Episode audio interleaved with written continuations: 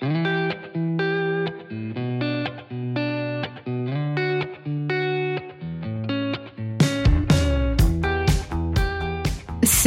je suis Sandra et je te souhaite la bienvenue sur le podcast qui va te donner envie de réaliser tes projets et même tes rêves les plus fous. Notre mission, t'apporter de l'inspiration. J'échange avec des femmes qui ont osé s'écouter. Choix de vie audacieux, parcours atypique, projets fous, elles nous dévoilent tout sans filtre. L'idée, à travers chaque épisode, c'est d'adoucir tes peurs pour les remplacer par de l'audace et de l'enthousiasme. Du mouvement, du bruit, de la fumée, laisse-toi entraîner par les locomotives. Gaëlle a 35 ans, elle est maman d'une petite fille de 7 ans et elle a une formation de graphiste designer. Je n'ai pas eu besoin de trouver le titre de cet épisode, c'est le titre qui est venu à moi tout seul et vous comprendrez pourquoi. Gaëlle se définit comme ayant été un enfant calme, outsider. Elle part en filière générale au lycée, mais ce sera un échec. Elle ne s'y retrouve pas, elle ne se sent pas à sa place. À 16 ans, elle part de chez elle pour faire les arts appliqués et découvrir les joies de l'internat. Décision très difficile, mais ce fut de loin la meilleure. Ce fut l'aventure qui lui a permis d'arrêter de vouloir s'effacer, mais justement de lui donner la confiance d'exister. À 19 ans, elle arrive à Paris pour intégrer une grande école. Comme elle l'explique, elle crée son entreprise également sur les bancs de la fac. Une fois diplômée, elle se rend compte de la dure réalité du travail en tant que graphiste designer. Peu de place pour la créativité et trop d'exécution. En tant qu'entrepreneuse, elle décide d'agrandir son réseau, mais elle se retrouve entourée d'hommes qui ont 15 à 20 ans de plus qu'elle et elle n'est pas prise au sérieux. De mauvaises rencontres, mais une rencontre qui changera le cours de son aventure entrepreneuriale. Le business de Gaëlle décolle, un an plus tard elle tombe enceinte et les choses se compliquent. Aujourd'hui, Gaëlle a relevé le challenge. C'est une maman épanouie, une femme épanouie et une entrepreneuse épanouie. Elle a trouvé son parfait équilibre de vie, un business qui fonctionne et un planning adapté pour pouvoir passer du temps avec sa fille. Avec beaucoup d'humour et de légèreté, Gaëlle nous raconte toutes les étapes de son histoire, sans filtre, sans tabou. Vous verrez que durant ce récit, Gaëlle nous prouve qu'il faut dépasser ses peurs, oser et planter des graines. Tout simplement faire preuve de courage.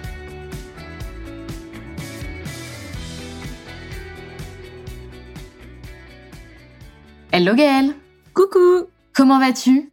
Eh bien, ça va très bien, très très bien, il fait beau, donc euh, ça fait du bien au moral. Carrément, formidable. Très heureuse de t'avoir à mon micro, Gaëlle. Tu l'as peut-être remarqué, je sais que tu es allé un petit peu écouter les épisodes euh, des locomotives, donc on commence toujours par les mêmes questions. C'est un peu le rituel du début, et tu verras, on a aussi un rituel à la fin. La première question que je te pose, Gaëlle, c'est est-ce que tu peux te présenter, s'il te plaît, en quelques mots? Alors, je m'appelle Gaëlle, j'ai 35 ans tout récemment. J'ai eu 35 ans. Maintenant, faut le, faut le dire, faut le sortir. Il faut le digérer. voilà, faut le, faut le libérer. Ça m'a fait un peu mal, mais bon, c'est comme ça. Je suis maman d'une petite fille de, de 7 ans et de formation graphic designer. J'habite à Rennes. Voilà. Super. Eh ben, parfait. Tu vas nous raconter du coup un petit peu euh, ton parcours, ton histoire. Euh, et pour ça, en général, je demande de prendre, si tu veux, le, point de départ de, de, ton choix dans ta vie. Donc il faut remonter un petit peu pour qu'on comprenne un petit peu, bah, tu vois, bah, quel parcours tu as, quelle décision t'as pris euh, quand tu étais plus jeune, par quoi tu es passé, etc. Et on comprend en fait au final comment tu as fait pour en arriver là aujourd'hui, à te créer une vie bah, finalement à ton image, avec euh, enfin voilà, un job d'entrepreneuse, etc. Donc on va tout comprendre. Donc vas-y la parole est à toi, je te laisse démarrer là où tu en as envie. Ok, eh bien le jour où j'ai décidé de ne pas suivre la trace scolaire que tout le monde prenait, euh, je pense que ça a changé ma vie radicalement puisque euh, j'étais une petite fille qui était euh, très intéressée par l'école, très bonne élève et qui a fait le choix parce que l'école lui disait d'aller en filière générale au lycée donc à l'époque, c'était euh, éco, littéraire, scientifique. Je ne sais pas si ça, si ça porte toujours ces noms-là aujourd'hui, mais on avait un tronçon principal qui était la seconde générale, avec des options euh, qu'on devait prendre pour euh, ensuite intégrer une première S, une première littéraire, une première éco. Et l'école me disait d'aller en général parce que j'étais plutôt bonne élève et que j'avais du potentiel. Arrivé au lycée, je n'ai rien écouté, je ne m'y retrouvais plus, je m'y retrouvais pas euh, puisque bah j'arrivais dans l'adolescence 15-16 euh, ans et que j'avais vraiment envie d'autre chose et je m'ennuyais. Mes parents étaient désespérés Et j'ai dû, euh, bah oui, parce que mes parents en fait avaient une vision très très littérale de de l'école, sachant que j'étais bonne élève, ne s'était jamais posé la question d'une d'une autre filière et d'une autre voie.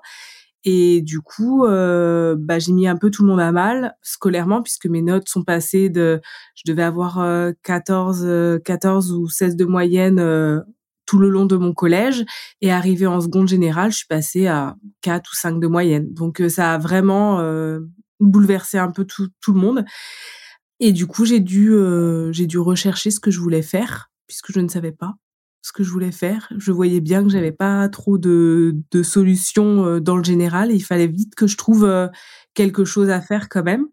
Et j'ai fait mes propres recherches et j'ai trouvé un établissement d'art appliqué plusieurs établissements, mais il fallait euh, postuler, fallait euh, avoir des dossiers, faire des démarches.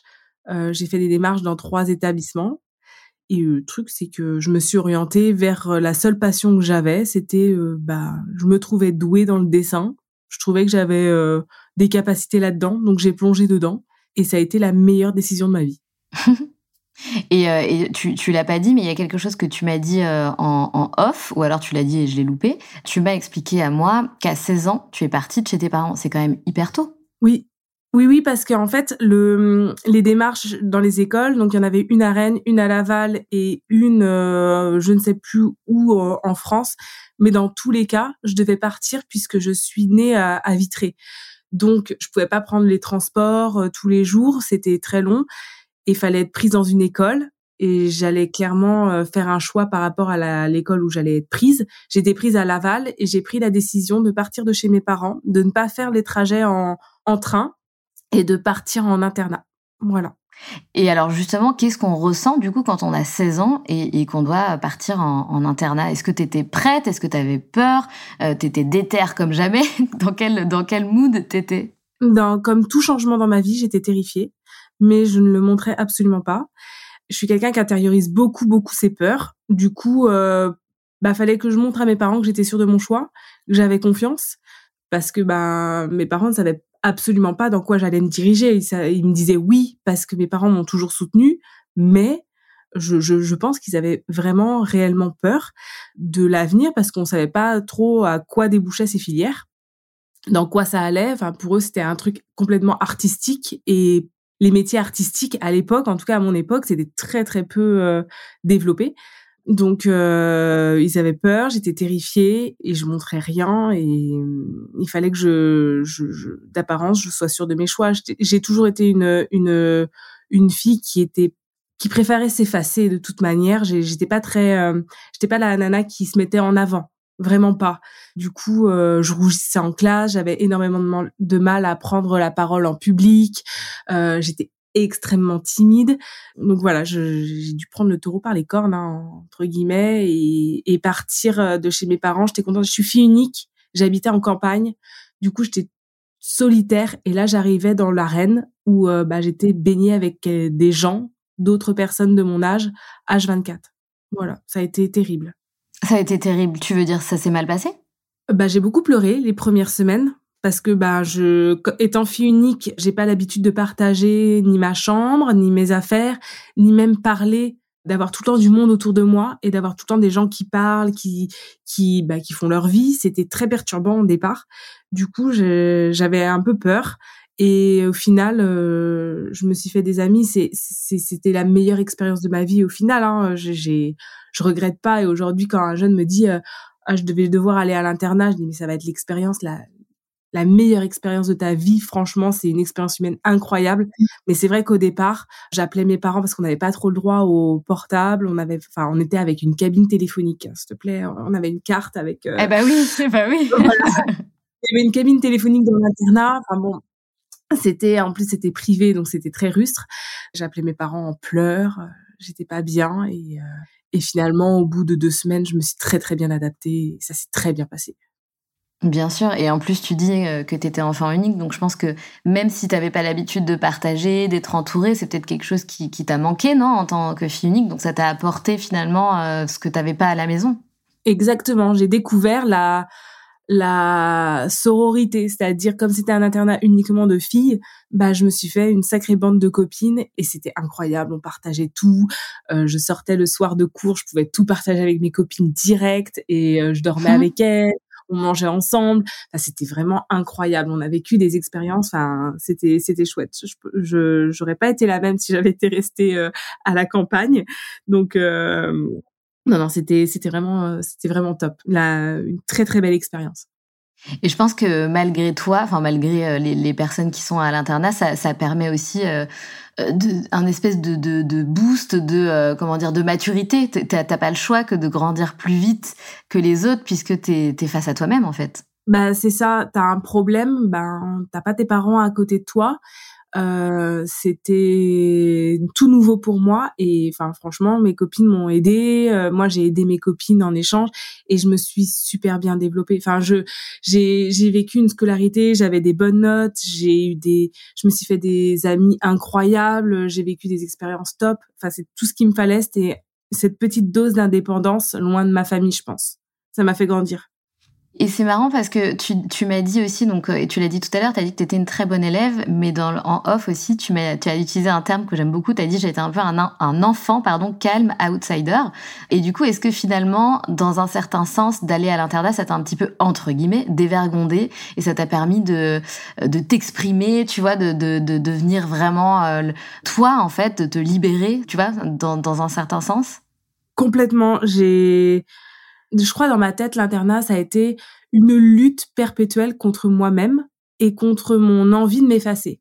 Donc en fait, euh, j'avais pas le choix. J'étais en plus en filière artistique et les filières artistiques, c'est souvent alimenté de personnalités toutes plus pétillantes les unes que les autres. Les personnalités sont exacerbées et quand t'es timide et réservé, se retrouver là-dedans avec des choix assumés, faut assumer ses choix, faut les expliquer, faut faut créer avec son corps, faut créer avec son esprit. Ça libère énormément. C'est exactement ce qu'il me fallait en fait. C'est pour ça que ça a changé ma vie parce que j'aurais pas cette confiance que j'ai de d'entreprendre et de changer d'ambiance et d'environnement facilement si j'avais pas suivi cette filière là. Je serais restée la petite fille timide qu'aurait jamais qu'aurait toujours eu peur de faire les choses en fait. Les filières artistiques, c'est incroyable. Mais c'est hyper important ce que tu dis et, c'est pour ça que je voulais vraiment faire un, zoom entre guillemets plus ou moins long sur cette expérience parce que je, je me suis douté que c'était pour toi. Tu as peut-être avec ta ton expérience de maman, mais tu nous en parlas tout à l'heure, l'expérience qui t'a effectivement le plus permis de, de devenir celle que tu avais envie de devenir, de te pousser un petit peu dans tes retranchements, comme tu le dis, euh, te permettre de dépasser tes peurs. Je pense que c'est une expérience très forte, surtout quand on a 16 ans, t'es plongé dans le bain et c'est parti, faut y aller quoi. C'est ça. Complètement. Après, on avait des professeurs qui étaient là pour nous guider, nous expliquer. Ils étaient très durs avec nous parce que chaque travail, que ce soit artistique, dessin ou même euh, des projets euh, qu'on devait mener en graphisme, en, en archi, parce qu'on avait plusieurs domaines, fallait tout expliquer. Tout, tous les choix devaient être expliqués. Et ça, c'est hyper intéressant pour le développement intellectuel ou même euh, de personnalité parce que tout doit avoir une raison il n'y a pas de gratuité dans quand on fait un choix, on doit l'assumer et savoir l'expliquer. Et ça, c'était hyper intéressant. Incroyable. Ouais, c'est hyper mature comme réflexion déjà, euh, je trouve. Ça devait pas être toujours facile. Ah non non non. Puis au départ, moi j'étais pas prête. Moi, quand je faisais quelque chose, genre euh, si je mettais un point sur une feuille, bah je faisais un point sur une feuille en fait. Et là, les professeurs me disaient non mais pourquoi t'as fait ce point là Pourquoi est-il placé là? Pourquoi est-il de cette couleur là Et pourquoi ça exprime quoi et tout ça?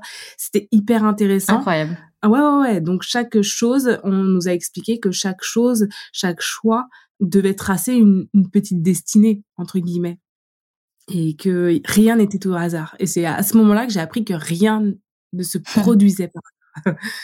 c'est vrai.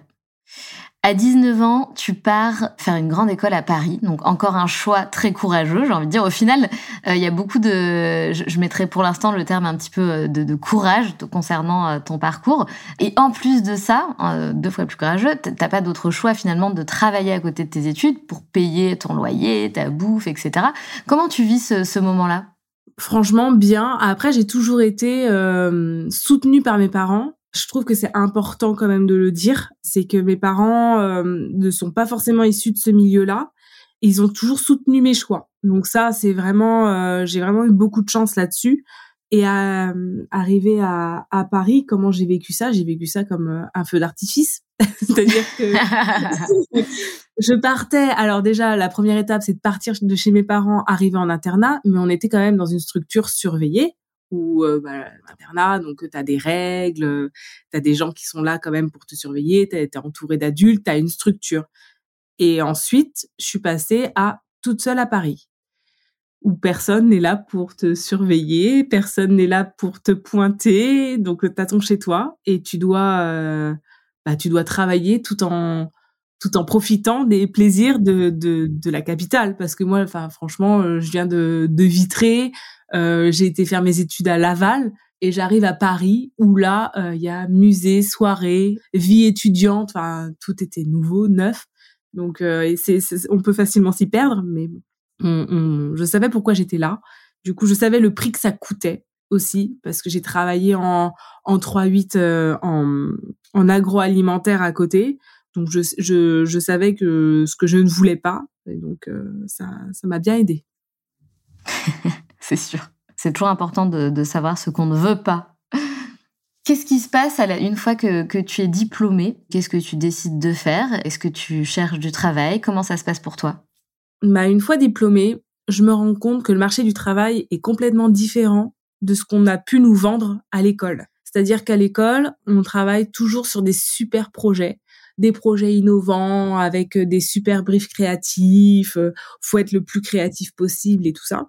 Et arrivé sur le marché, bah, on se rend compte qu'en fait, euh, graphic designer, c'est beaucoup d'exécution, qu'on n'a pas forcément euh, beaucoup de choix créatifs à faire, qu'il y a toujours quelqu'un au-dessus de nous. Donc un peu compliqué. Moi, j'ai décidé de partir, euh, de revenir à Rennes, enfin de, de revenir dans le coin euh, parce que Paris ne me satisfaisait plus.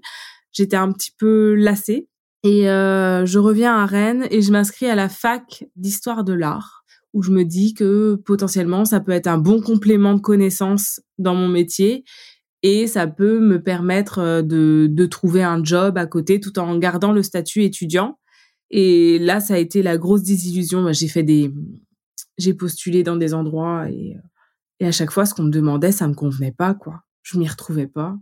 C'était horrible. Mmh, c'est horrible, bah surtout pour une filière effectivement hyper créative où tu as envie d'avoir euh, une liberté d'expression dans, ton métier. Effectivement, c'est pas simple. Ah non, c'était vraiment pas simple. C'était pas du tout euh, ce à quoi j'aspirais. Je voulais faire autre chose que de l'exécution euh, où on prenne mon, j'avais l'impression que les recruteurs prenaient juste pour acquis mes compétences dans la suite Adobe d'exécutif, mais que j'avais pas forcément beaucoup de liberté créative, tout ça. Et les questions qu'on me posait m'ennuyaient incroyable. Enfin, c'est, enfin, pour moi, ça m'ennuyait. Après, c'était à l'époque. Aujourd'hui, je sais pas si c'est toujours le cas dans les agences de, de com, mais je, je trouvais ça un peu ennuyant. En tout cas, ça me correspondait pas et je le sentais très, très bien. Et du coup, je me sentais très mal. Très, très mal. Parce que là, je me suis dit, waouh, est-ce que j'ai fait vraiment le bon choix? Est-ce que c'est vraiment ça qu'il fallait faire? J'ai un peu paniqué. À ce moment-là, j'ai vraiment paniqué. Du coup, je suis restée à la fac. Ça me rassurait. Euh, j'étais encore euh, scolarisée. À ce moment-là, j'avais, vraiment peur. Et donc, qu'est-ce que tu décides de faire pour remédier euh, à cette situation? En quittant Paris, j'ai gardé contact avec des gens avec qui j'ai travaillé en exécutif en design et par rapport aussi à mes stages. Donc j'ai gardé contact avec ces gens-là et je leur ai expliqué un petit peu ma situation parce que je m'entendais très bien avec eux. Je me suis toujours très très bien entendue avec les personnes avec qui j'ai travaillé en stage ou euh, même euh, à côté. Et euh, ils m'ont dit écoute, tu te crées un statut. Alors à l'époque c'était pas de l'auto-entreprise, c'était de la micro-entreprise. Tu te crées un statut et nous on te fait travailler à côté de tes études. bah du coup en freelance, on te fait des petits contrats comme ça en freelance et puis histoire que tu gardes la main et que tu travailles un petit peu dans ton domaine. On, voilà. Donc euh, ces personnes-là m'ont aidé et je leur dis merci parce que ça m'a permis de, de prendre un petit peu confiance et du coup de créer mon entreprise. Puisque je le savais pas, mais j'étais en train de créer mon entreprise euh, à ce moment-là. Mais oui, et comme tu me l'as dit euh, en off aussi, tu as utilisé une phrase parfaite, tu dis j'ai créé mon entreprise sur les bancs de la fac. Bah c'est ça. Je me rendais pas compte que j'étais en train de créer quelque chose sur j'allais à la fac, et quand je rentrais chez moi, bah, je travaillais pas trop mes cours, mais je travaillais pour des clients. Et je m'en rendais pas compte parce que je sortais d'études, on me donnait des projets Et du coup, j'avais l'impression bah, de faire les projets d'études dans lequel je, enfin, j'avais pas l'impression de créer quelque chose de un business. Je le voyais pas comme ça. Et euh, d'ailleurs, je me sous-payais euh, clairement. J'étais sous-payée, mais bon, c'est pas grave. C'est sûr. Au début, on comme, comme à tous les débuts, bah ouais, bien sûr. Voilà. Mais euh, ça me faisait travailler. J'étais heureuse dans ce que je faisais et et à ce moment-là, je, me, je suis arrivée au fin de cursus à la fac et je me suis dit maintenant, je fais quoi? Eh ben, je vais continuer, sauf que bah je vais agrandir mon réseau et je vais me faire mon réseau à Rennes et je vais continuer comme ça. Et ça a été très très difficile. Mais oui, parce que il faut savoir que Gaëlle m'a quand même un petit peu teasé euh, son, son, parcours et m'a donné certains détails. Et donc là, on entre dans une partie pour laquelle j'ai eu quelques informations, mais pas plus de détails que ça. Donc j'ai hâte de comprendre ce qui s'est passé. Tu t'en doutes bien, hein, pour quelqu'un qui, euh, qui a monté un projet autour des femmes, féministe dans l'âme. J'ai bien envie de comprendre. Donc qu'est-ce qui se passe Donc t'es là, t'es toute jeune, t'es entrepreneuse, tu décides d'agrandir ton réseau. Qu'est-ce qui se passe? Bah là, à ce moment-là, j'ai 24 ans. Je suis à Rennes et je finis mon cursus euh, scolaire. Et là, je, je, me rends compte que je peux pas vivre avec mes clients euh, forcément qui, qui, me font des dossiers euh, en freelance à Paris. Il faut que je me fasse un réseau à Rennes. Donc, comment on fait un réseau à Rennes à cette époque-là? Donc, à cette époque-là, ça remonte. Du coup, on est en 2023 à 2013. Eh bien, on, on doit rentrer dans des espèces de d'after work. Euh, alors au début, ça commence par les after work dans des dans des bars ou euh, dans des restaurants qui sont ouverts aux entrepreneurs pour qu'ils se rencontrent. Et là, je rentre dans mon premier after work et je me rends compte que je suis là presque la seule femme. Et en plus, j'ai 24 ans et que la moyenne d'âge autour de moi, c'est 40, 45 ans. Eh ouais. Et là, je me sens pas du tout prise au sérieux, mais vraiment pas. J'ai l'impression qu'on me prend pour euh, pour la nièce de un tel quoi et je erre comme ça au milieu de au milieu des gens, je sais pas à qui parler, je sais pas à qui m'adresser, personne ne m'adresse vraiment la parole et ça a été très dur. Les seules personnes à qui j'ai parlé m'ont dit que c'était vraiment le seul moyen de se créer un réseau. Bon, moi toute jeune, euh, je crois ce qu'on me dit quoi, donc euh, donc j'y vais quand même, je, je persévère. J'arrive dans des milieux genre, euh, je sais pas si on peut le citer, mais genre BNI où en fait on est autour d'une table un matin avant de travailler. Donc, faut se lever tôt en plus. À 7 heures, faut se retrouver autour d'une table et chacun doit présenter son entreprise. Donc, se présenter, présenter son entreprise en une minute. Et genre après, euh, il n'y a pas plus d'échanges que ça. Les gens peuvent te poser des questions, mais après, ça passe à quelqu'un d'autre. Et ensuite, il faut faire des espèces de repas en tête à tête avec des, avec les gens du, de la réunion. Et moi, j'étais là, mais qu'est-ce que je fous là? C'était tous des gens dans la comptabilité, euh, c'est des gens qui avaient des entreprises de comptabilité, de BTP, de mais moi j'avais rien forcément à leur apporter puisque moi quand je me présentais en tant que graphic designer qui fait des logos, euh, qui fait des affiches, qui fait ceci, qui fait cela, ben j'étais pas prise au sérieux, bon, c'était très très déstabilisant et du coup bah moi fallait que je vive à côté de ça. Euh, si j'avais pas de contrat, je pouvais pas payer mon loyer, vivre tout ça. Donc j'ai j'ai dû en parallèle faire des petits jobs. J'ai fait des ménages, j'ai gardé des enfants, j'ai fait de l'aide aux devoirs, enfin j'ai fait vraiment toutes sortes de métiers à côté pour pouvoir continuer à faire ce genre de choses. Sauf qu'au bout d'un moment, je me dis mais mais je vais pas me tuer à faire des petits jobs pour aller dans des réunions entourées d'hommes de 40 ans sans avoir de contrat derrière, c'est pas possible. Je vais pas là je butais ma tête contre un mur très clairement.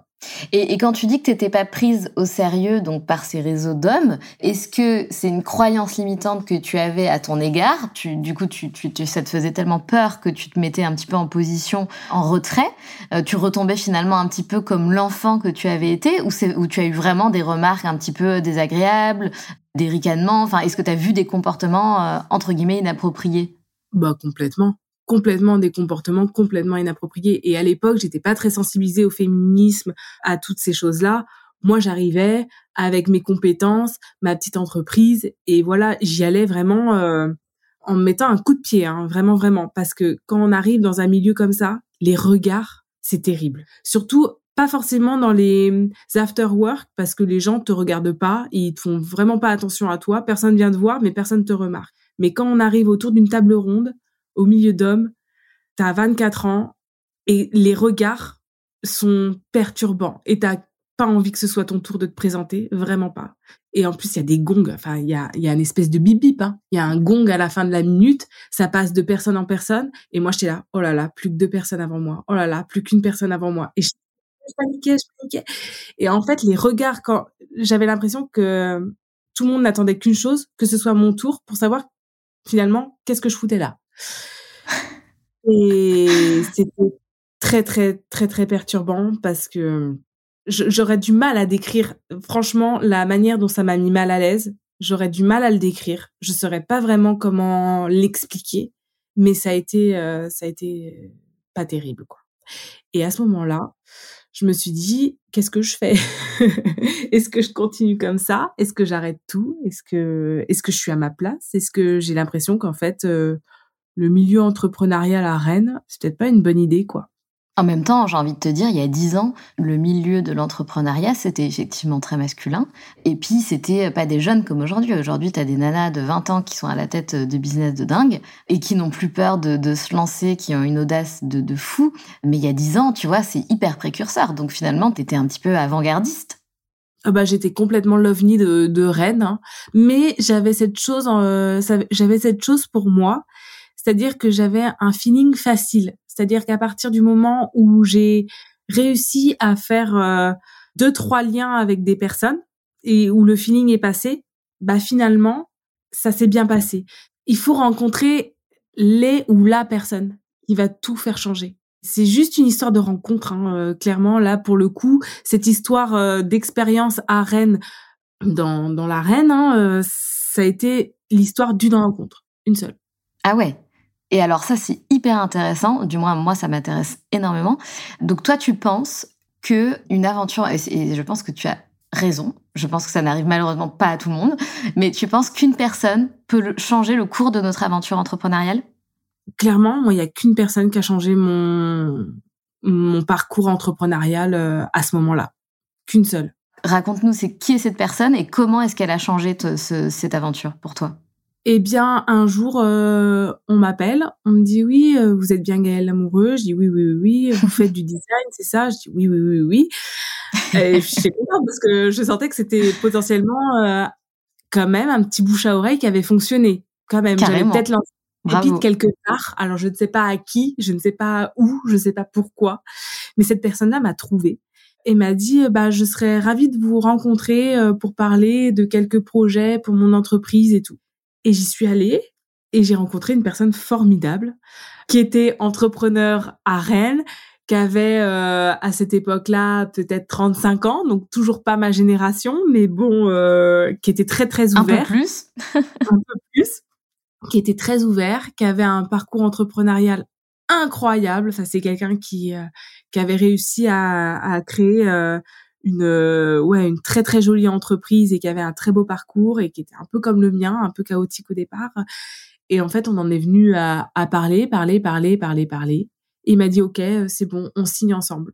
Et en fait, ça a été euh, l'un de mes premiers clients, vrais clients, qui a lancé mon entreprise, qui m'a apporté une régularité de contrat et qui a fait fonctionner le bouche à oreille puisque le travail a super bien marché. Donc, il a parlé de moi et là, les portes se sont ouvertes et j'ai pu rencontrer des personnes, enfin re-rencontrer des personnes que j'avais déjà croisées en after work ou en réunion BNI qui, à ce moment-là, m'appelaient pour travailler avec moi en disant oh, déjà croisé quelque part?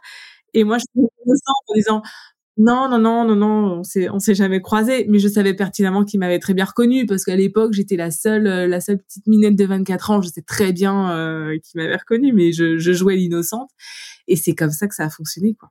Mais tu vois, ton, histoire, elle est, elle est géniale parce qu'en fait, on remarque que c'est une succession de choix, de décisions qui t'ont demandé un courage de dingue. Et en fait, petit à petit, donc t'as pris des risques, clairement, à chaque fois. Tu t'as as dépassé tes peurs, t'as pris sur toi et surtout t'as planté des graines aussi, tu vois. Cette histoire de réseau, ok, j'y vais, je sais pas à quoi ça va me servir, je flippe, tout le monde me regarde chelou, mais j'y vais, quoi. Et puis finalement, ça t'a servi, quoi. Ouais, Vraiment, j'ai planté, ouais, voilà, tu, tu le dis très bien. Je pense que j'ai planté des petites graines sans le vouloir, sans le savoir. J'ai planté des trucs.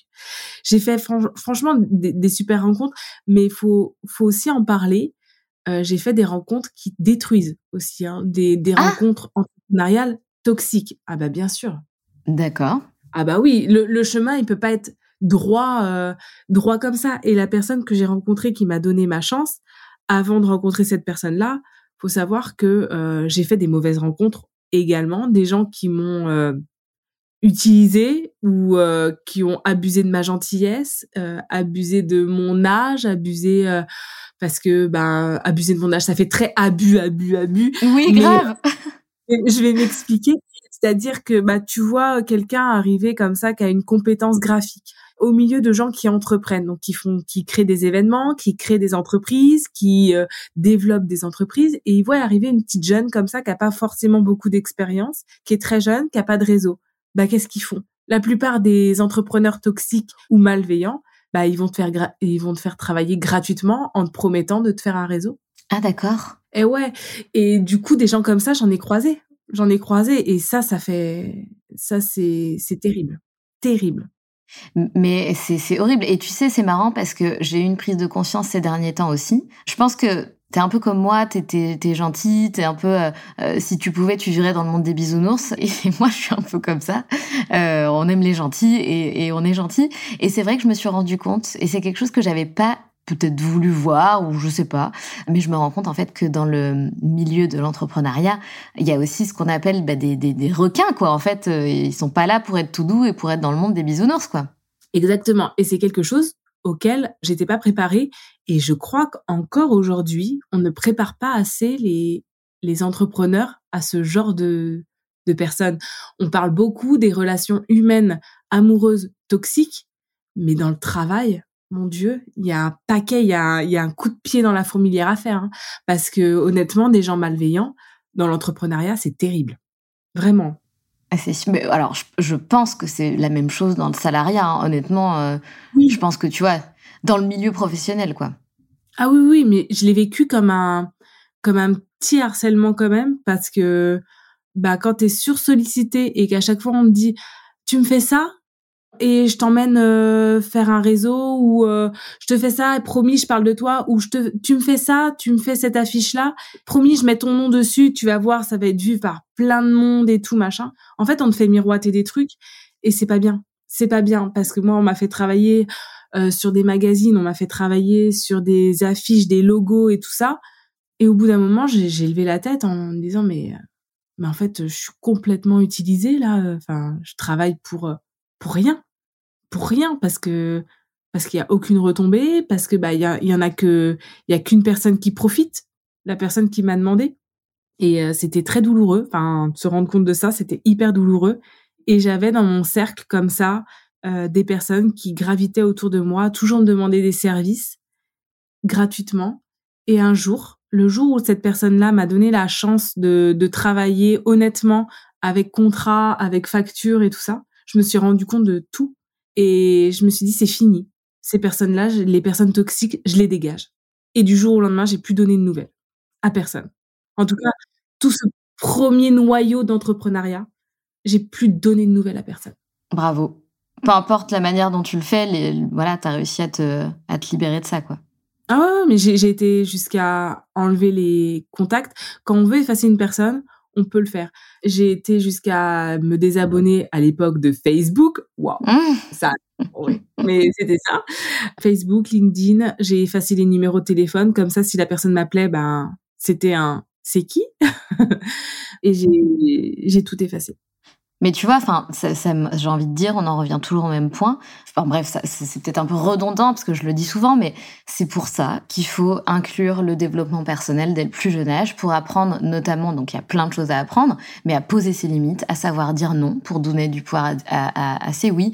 Et poser ses limites, c'est aussi poser ses limites par rapport aux autres, et ça permet justement d'éviter de, de, tomber dans des trucs comme ça, quoi. Ah oui, oui. Et puis, bah, même pour, euh, pour, euh, ça peut faire baisser les bras tout simplement, tu peux passer à côté d'une opportunité incroyable parce que les gens te, te prennent pour un lapin. Non, non, c'est quelque chose que j'apprends à ma fille, mais perpétuellement. Souvent, on me dit, ah, ta fille, c'est exactement toi. Elle a du caractère. Mmh. Hein. Elle sait ce qu'elle veut. Bah, je dis, bah, heureusement qu'elle sait ce qu'elle veut. C'est vraiment pas un défaut. Heureusement qu'elle le sait. C'est clair. Et d'ailleurs, tu, tu, on n'a pas parlé, euh, et tu ne m'en as pas parlé, alors je ne sais pas si tu as envie d'en parler. Euh, je ne connais pas du tout ton histoire de maman. Tu m'as dit, je suis tombée enceinte et ça a été un petit peu chaotique. Est-ce que tu veux nous raconter un petit peu? Est-ce que euh, aujourd'hui, est-ce que tu es maman solo ou Comment ça se passe? Je n'ai aucune idée de cet aspect-là de ta vie. donc tu, tu, fais comme tu as envie, hein. tu racontes ce que tu veux et ce que tu veux pas, ben, tu le racontes pas. Ok, ça marche.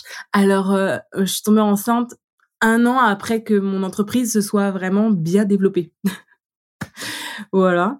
Et quand je suis tombée enceinte, c'est arrivé. Euh, je l'ai appris. J'étais, euh, je partais en Espagne, euh, vraiment très très loin, euh, dans le fin fond de l'Espagne, et j'ai fait un, un, problème médical dès le départ. C'est-à-dire que j'ai fait un décollement trophoblastique de, voilà. Alors à l'époque, je savais pas ce que c'était, mais ça me mettait vraiment très très mal.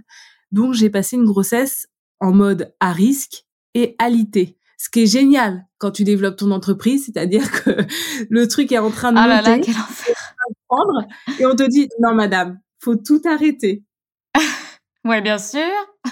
Et tu étais, tu étais accompagnée, tu étais avec le, le papa? Oui, oui, oui, oui, oui, bien sûr. Alors ah oui, j'ai pas, j'ai pas, j'ai pas évoqué ce détail-là, mais depuis, euh, depuis que j'ai 20 ans, je suis belle, je suis belle-mère d'un petit garçon. Donc je suis avec euh, quelqu'un qui a déjà eu une vie avant et qui a déjà eu un enfant avant. Donc euh, on, on, accueillait un, un, deuxième enfant en fait dans, dans notre vie. Et ça commençait pas dans les meilleurs auspices. Mais j'ai envie de dire un peu comme chaque nouvelle expérience que je commence. Ça commence jamais vraiment très bien, mais ça finit toujours euh, par aller mieux on va dire. Donc je vis une grossesse complètement alitée et un jour, bah, j'arrive euh, quand même à la fin de de, ce, de cette quête, hein, de ce de ce long de ces longs neuf mois. j'ai j'ai pas du tout apprécié ma ma grossesse, hein, vraiment pas. Euh, c'est pas quelque chose qui m'a euh, royalement épanouie. J'ai plus vécu ça comme un gros mensonge. Tout le monde disait ah c'est trop bien d'être enceinte. Oh là là là là. J'avais que des retours comme ça et moi j'étais là oh là là que c'est dur d'être enceinte. J'ai pris 30 ah kilos. Ah, J'avais tous les désagréments d'une grossesse. Enfin c'était, ouais, j'ai pas, j'ai pas, j'ai pas forcément aimé. La seule chose que j'ai aimé, c'est sentir mon bébé et chiller. c'est déjà pas mal. C'est déjà pas mal. Et puis euh, j'ai eu un, un, accouchement spectaculaire, c'est-à-dire que j'ai perdu les os. Je me suis dit ah top, j'ai pas à chercher combien de contractions je vais devoir calculer ou quoi. J'y vais, je reste. Et à partir de là, j'ai accouché trois jours plus tard. Donc ça a été vraiment trop long. Oui, le, mythe de, du, du, truc euh, que tu perds les os et t'accouches tout de suite, non, non, non. non, non, non, non. Donc euh, ça a duré trois jours. Euh, j'ai fini en césarienne d'urgence euh, sous anesthésie générale. Ah, génial. Camille et moi, on a failli y passer. Ah putain, d'accord. Et euh, je me suis réveillée quelques minutes plus tard euh, dans une salle de réveil. Et puis tu sais, quand tu accouches, tu as encore ton bidon de, de femme enceinte. Et j'étais persuadée d'avoir eu un accident de voiture et de pas avoir accouché, donc j'étais complètement perturbée. On m'a amené mon bébé et là j'ai découvert euh, bah, que j'étais maman. C'était incroyable, vraiment c'était fou. C'était vraiment fou fou. Et on m'annonçait que j'étais la maman d'une petite Camille. Sauf que nous, faut le savoir, on est vraiment euh, une famille un peu à l'arrache dans le perso on n'avait pas choisi de prénom. On avait déterminé trois prénoms, mais on n'avait pas choisi. On voulait le, la nommer quand elle allait naître. Donc mon conjoint a fait le choix de Camille. Et euh, du coup, j'étais là, mais non, mais j'ai pas accouché d'une petite Camille. je comprenais pas trop. Énorme. Et voilà. Et après, ça s'est très très bien passé. Euh, euh, c'est la maternité a été euh, a été folle. Enfin, c'était une petite fille vraiment très agréable, un bébé très agréable qui a, a jamais eu euh, qui a fait ses nuits assez vite, euh, qui a pas eu, euh, j'ai allaité pendant sept mois. J'ai repris le boulot assez vite derrière, puisque euh, une fois que j'ai repris un peu possession de mon corps après la césarienne et que ça allait vachement mieux, j'ai repris le travail. Je n'avais pas de moyens de garde pour ma fille, donc je travaillais avec elle. Donc je faisais les rendez-vous, j'avais ma petite fille en portage, j'allaitais, je pouvais allaiter en plein rendez-vous, ça ne me dérangeait absolument pas. J'avais une vision de la vie complètement différente d'avant ma maternité. Plus rien ne me dérangeait. Plus rien. Plus rien ne me faisait vraiment peur. Plus rien ne me dérangeait. Et j'avais envie de vivre le rêve que j'avais mis entre parenthèses à fond et sans frein. Et surtout pour elle. Et du coup, euh, j'avais envie qu'elle ait une vision d'une maman qui qui entreprend euh, par n'importe quel euh, enfin qui qui trouve pas de porte close quoi, qui arrive à ouvrir les portes. Je voulais je voulais j'ai toujours voulu que ma fille ait une image de moi un peu un peu warrior. Hmm. Et voilà, donc j'allais au rendez-vous, elle était en en kangourou sur moi. Je me souviens encore faire un rendez-vous dans un café avec elle le client me demandait, c'était un dossier de charte graphique, logo et tout. Le client était en train de me briefer sur le sur le projet et moi j'étais en train d'allaiter euh, allaiter ma fille. Énorme. Et je lui ai pas demandé son avis. En fait, je suis arrivée au rendez-vous. Euh, le gars a vu que j'avais un que j'étais en que j'avais un porte bébé. Euh, ah bonjour, félicitations. Elle a quel âge? Moi j'étais a, elle a cinq mois. Euh, ah bah du coup vous l'emmenez avec vous. Moi j'ai pas de mode de garde. Euh, j'ai envie de rien louper dans dans sa vie, dans sa première vie, parce que je savais que c'était mon seul bébé. Je j'aurais qu'un seul enfant.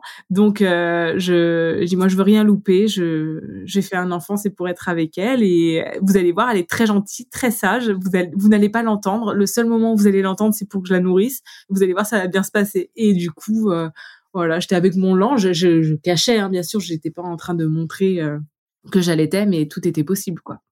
Et le gars, tu l'as, t'as, signé? Est-ce que finalement euh, ça, ça l'a pas empêché de J'ai signé. Bah heureusement que j'ai, je suis tombée sur des gens qui étaient déjà parents en fait. Donc euh, ça n'a jamais. Ah bah oui, ça aide. Ah ouais ouais. Les les hommes sont complètement différents quand ils voient une femme maman que quand il voit une femme, euh, une jeune femme, j'ai compris que le regard était complètement différent à ce moment-là. C'est quelque chose que j'aurais jamais fait avant. Genre, euh, je serais jamais allée en rendez-vous si j'avais été euh, jeune étudiante sortie d'études avec un chien, avec un petit chihuahua. Je me serais jamais, enfin, ramenée au rendez-vous avec un chihuahua. mais là, avec un bébé, la vision des gens était complètement changée, vraiment. Et les gens étaient admiratifs, hein. vraiment ah c'est courageux, euh, ah c'est super chouette, ah qu'est-ce que j'aurais aimé passer du temps avec mes enfants. Euh, oh là là, moi mon mon regret c'est d'avoir repris le travail trop vite et tout ça. J'entendais que ça. C'est drôle. Mais c'est bien que tu parles de ça parce que il y a beaucoup de, de mamans euh, qui sont entrepreneuses ou entrepreneuses en devenir qui nous écoutent. Donc c'est génial. Je suis sûre qu'il y en a plein qui vont se dire ah non mais je vais faire pareil. Donc c'est hyper inspirant. Ah, mais c'est au ressenti. Moi, je le ressentais, je me sentais capable de le faire. Je l'ai fait. Je demande pas mon reste. En fait, c'est des choix. Les, les choix déterminent ta, ta destinée. Il n'y a pas de hasard. Le hasard n'existe pas. Le hasard, c'est la vie, c'est une succession de choix. Il faut tous les assumer. Vraiment tous. Si tu choisis de d'entreprendre et d'élever un enfant, tu sais très bien que ça va être très dur. C'est très difficile de travailler avec un bébé. Avant trois ans, c'est très très difficile t'es coupé en permanence, t'es sursollicité. Comme tu travailles de chez toi, souvent quand tu as un bébé avec toi et que tu entreprends, bah les gens pensent que tu es disponible alors que pas du tout. Les seuls moments où tu es disponible, tu es dans ton entreprise. Et les seuls moments où tu es indisponible, tu es avec ton enfant. C'est trois ans très difficiles. Il faut le savoir, ça a été difficile. Des nuits blanches. Euh, ma fille a fait ses nuits assez rapidement. La journée, j'étais souvent avec elle la nuit, je travaillais. Même si je signais des clients, j'allais pas leur dire ah j'ai pris du retard. Maintenant, faut assumer. Bien sûr.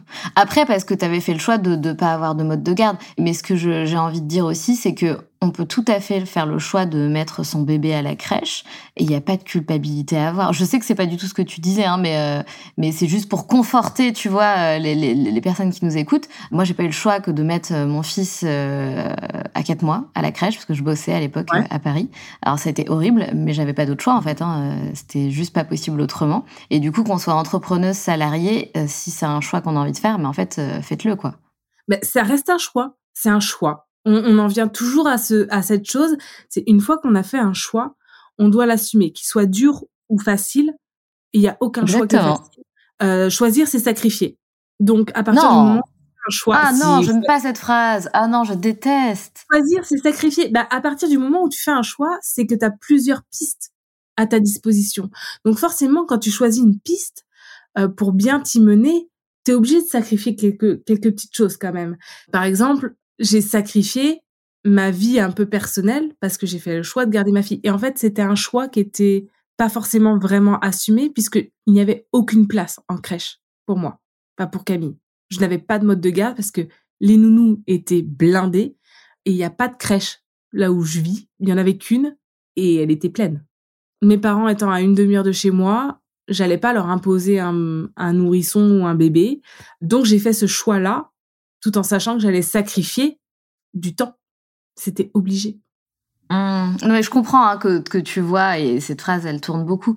Mais effectivement, moi, je j'aime pas cette phrase parce que je, je trouve qu'elle est finalement négative pour moi. Choisir, c'est plus prendre une décision et comme pour tout dans la vie, et tu le dis très bien, et c'est une phrase que j'aime beaucoup, c'est assumer les, conséquences de nos choix.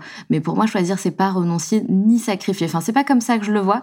Pourquoi? Pour la simple et bonne raison qu'un choix n'est pas définitif. C'est-à-dire que si demain tu gardes ta fille pendant six mois, j'en sais rien, demain tu trouves une place en crèche, enfin tout est possible et surtout tout est interchangeable. C'est plutôt comme ça que j'ai une vision. C'est une vision qui me permet d'avoir l'esprit ouvert et d'avoir plus de, de, comment dire, euh, un aspect positif, si tu veux, travers la question du choix. Ah mais oui, rien n'est figé. Ce serait bête de d'aller dans une seule direction et de se taper la tête contre un mur, même si la direction n'est pas bonne. Enfin, c'est oui, mais dans l'instant T, quand un choix se, se, se porte, moi j'ai l'impression de sacrifier mille autres choix à côté. J'ai l'impression en fait que bah, pendant un X temps, bah, je vais faire le sacrifice de ces de ces autres choix. C'est c'est une petite vision comme ça, mais rien n'est rien n'est figé dans le temps tout ce modèle. Tout à fait. Alors aujourd'hui, tu, tu, gères ta boîte, tu as trouvé un équilibre, une vie de famille, vie publique aussi, hein, parce que tu avais développé les, les réseaux sociaux euh, une fois que tu es devenue euh, maman. C'est quoi ton quotidien et c'est quoi tes, euh, tes, sources de revenus aujourd'hui, Gaëlle? Quel est ton job? Enfin, quelles sont tes, tes j'ai envie de dire, tes multicasquettes? Ouais, alors mes journées ne se ressemblent absolument pas. On va commencer par mes sources de revenus. Alors, il y a les réseaux sociaux qui doivent représenter à peu près 40% de, mes sources de revenus. Les 60 autres pourcents, c'est euh, des projets en consulting ou en graphic design, donc euh, logo, charte graphique, euh, diverses choses parce qu'il y a aussi beaucoup de, de stratégie marketing dedans, euh, stratégie réseaux sociaux puisque les réseaux sociaux se développent, donc les entreprises veulent des des choses assez jolies sur les réseaux sociaux. Donc euh, souvent on fait appel à moi parce que il y a une comme je suis active sur les réseaux sociaux, bah du coup j'ai une facilité à voir euh, un petit peu ce qui peut fonctionner en termes de d'image et de graphisme pour une marque par exemple. Et j'ai une petite partie qui est en développement qui est l'illustration dans l'édition. Donc euh, livre enfant, euh, petites cartes et tout ça. Super. Et quand tu dis 40% de réseaux sociaux, c'est quoi? C'est des collaborations avec des marques? Ouais, alors euh, pas que, puisque j'ai hum, depuis l'année dernière j'ai ouvert un compte TikTok qui est basé sur la recommandation de bonnes adresses autour de chez moi, donc à Rennes. Je suis quelqu'un qui adore sortir, qui adore aller découvrir des lieux, et je me suis dit oh tiens, je vais ouvrir TikTok, je vais ouvrir un compte TikTok uniquement pour ça que sur des lieux que je découvre, que j'aime bien et tout ça. Et je l'ai pas fait dans l'esprit gagner de l'argent, comme euh, pour Instagram avec les collaborations ou quoi. Je l'ai fait plus dans l'esprit de retrouver une petite source d'inspiration et de motivation dans les réseaux sociaux. Et du coup, bah, la plateforme TikTok rémunère à la vue maintenant. Donc, je reçois, je perçois une petite rémunération là-dessus. Sur Instagram, effectivement, c'est des collaborations mais euh, des collaborations, je suis avec, je suis représentée par une agence de créateurs de contenu et je choisis avec qui je veux travailler. Donc ça, c'est génial. C'est-à-dire que on me contacte et moi, je fais le choix de oui ou non d'accepter. Donc ça, c'est plutôt, c'est plutôt pas mal parce que euh, ça me permet quand même euh, de mettre du beurre dans les épinards en étant droite dans mes valeurs et dans ce que je veux communiquer et ils savent très bien que moi c'est toujours de manière créative. Donc je mets toujours à disposition mes mes compétences créatives en faisant euh, par exemple du montage sur Photoshop euh, euh, pour pour créer des ambiances, des univers, ce qu'on appelle les photomontages en fait où par exemple je peux inclure ma petite fille dans une petite boule à neige, faire des effets, voilà, des, des choses comme ça. Et il faut que ce soit toujours cool, fun et sympa.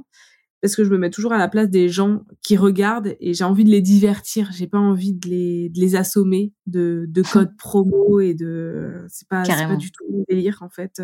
S'ils peuvent gagner un petit peu de sous avec un code promo, euh, bah, tant mieux, mais euh, que ce soit fait dans la bonne humeur et euh, dans le divertissement plutôt que de, d'en faire tous les jours, quoi. Je, je fais pas, je fais pas ça tous les jours. Je veux pas faire ça tous les jours.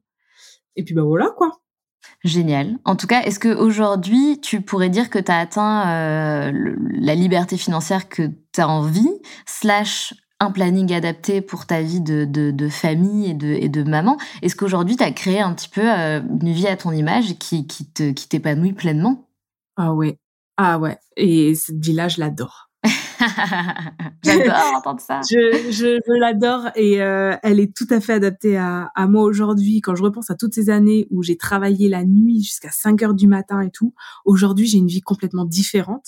C'est-à-dire que ça y est, j'ai trouvé une stabilité dans ce que je désire faire, dans je choisis mes clients, je choisis avec qui je veux travailler et j'arrive à avoir un train de vie euh, qui me va, qui me satisfait. Je ne gagne pas des milliers des cents, mais j'ai juste ce qu'il me faut pour mon train de vie que je veux. Voilà, j'ai juste ce qu'il me faut. Vraiment, je me sens très très bien comme ça et très alignée avec mes valeurs. Je et je travaille pas le mercredi. C'est incroyable. J'arrive à avoir tous mes mercredis pour moi et Camille. Camille n'a pas école le mercredi. Du coup, le mercredi, on se lève, on fait plein d'activités, on découvre plein d'endroits, on fait plein de choses c'est notre jour, quoi. C'est vraiment notre jour à nous, à toutes les deux. Le soir, je ne travaille plus. Avant, je, travaillais jusqu'à pas d'heure. Aujourd'hui, je ne travaille plus. À partir de 19h, je ne réponds plus de rien, ni aux mails, ni aux sollicitations WhatsApp. Je suis chez moi peinard. Et le week-end, je ne travaille pas. Et je ne travaille pas non plus le vendredi après-midi, puisque le vendredi après-midi, c'est du temps uniquement pour moi. Donc, euh, si j'ai envie d'aller. Non, mais attends, mais elle est... ton planning, c'est un planning de rêve, là Bah ouais. Par contre, euh, le lundi, je fais que de l'administratif pour rien avoir à faire. En fait, je suis quelqu'un de très. qui a compris qu'il fallait que je. Euh, pour pour m'en sortir, parce que j'ai toujours mille idées à la minute dans ma tête, ça bouillonne tout le temps, tout le temps, tout le Comme je te comprends. Voilà, j'ai compris que j'avais besoin de rigueur, de discipline. Et que quand on arrive à avoir une discipline, on arrive à se dégager du temps. La plus grosse richesse qu'on ait chacun, c'est le temps. C'est pas l'argent que tu vas gagner, c'est le temps que tu vas pouvoir t'attribuer à toi, à ta famille, à ton business. Et pour ça, il faut séquencer. Genre le lundi, je ne fais que de l'administratif. Donc déjà, je me dégage ça de mon planning. Et c'est souvent le lundi matin, parce que maintenant j'ai un comptable qui est extraordinaire. Du coup, c'est assez facilement géré à partir du lundi après-midi, je fais tout ce qui est euh, mail, gestion, planning et tout ça.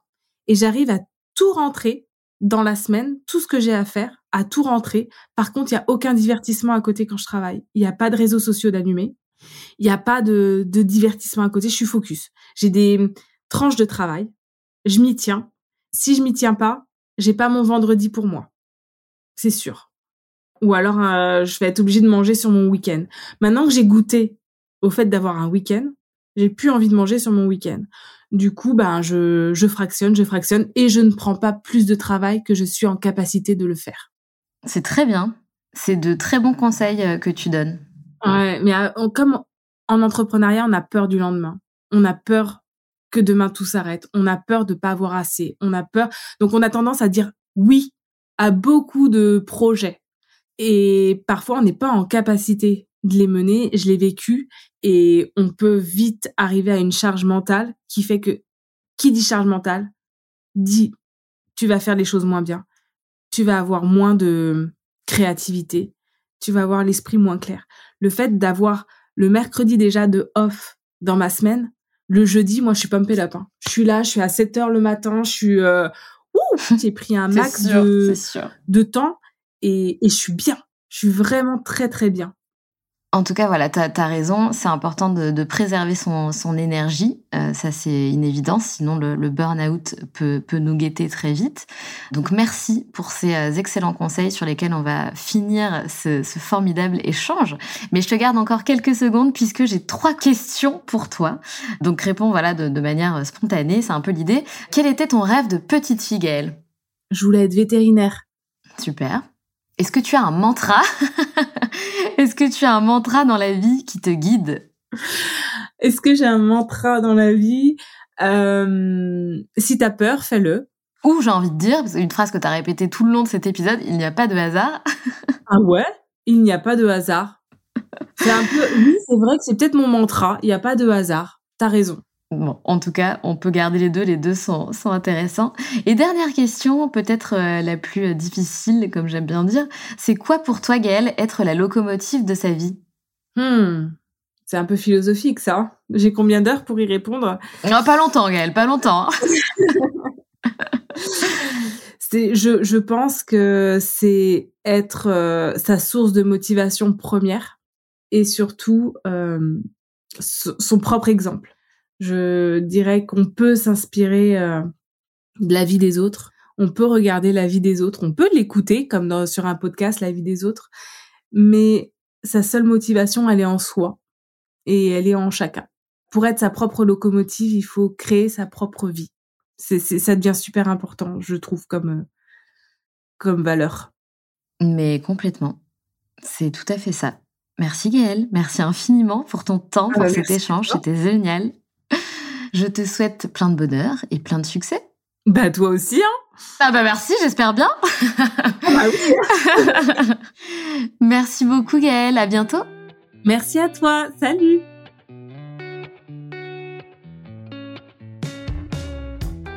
C'est la fin de cet épisode et j'espère qu'il t'a plu. Si tu as envie de laisser 5 étoiles sur Apple Podcast ou Spotify, surtout n'hésite pas. Merci pour ta fidélité et on se retrouve mardi prochain pour un nouvel épisode. Pense à rejoindre la communauté Les Locomotives sur Instagram pour toujours plus d'inspiration, de motivation et de good vibes.